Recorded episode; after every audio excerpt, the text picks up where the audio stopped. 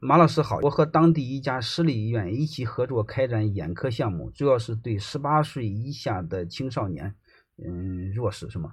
公司嗯年前做的增资，我的我出思路，嗯，出百分之二十的钱，还有另外两个合伙人都是百分之二十的股份，嗯，医院百分之四十。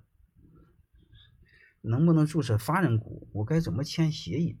我我没听明白。你出思路，出思路出百分之二十的钱，还有另外两个合伙人都是百分之二十，那很简单，你出思路再加出百分之二十的钱，占百分之六十，那俩伙计占百分之四十就好了，好吧？呃，然后是你百分之六十的，然后那俩伙计各百分之二十，你百分之六十，硬写就好了。你比如那俩呃出二十万，嗯，占百分之二十，你出二十万加呃加技术。或加管理占百分之六十，就这么写就行，好吧？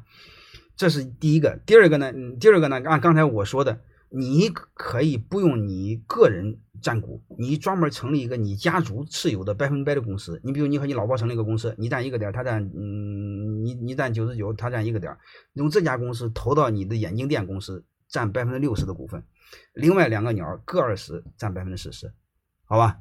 这样的话，就是你再有钱的话，你分红的话，分到你个人公司那儿，你就不用交那二十的所得税，然后你家里的相关开支都可以从你那个家族公司给报销。说白了，就是你家族你家的大部分费用税前开支不要税后开支。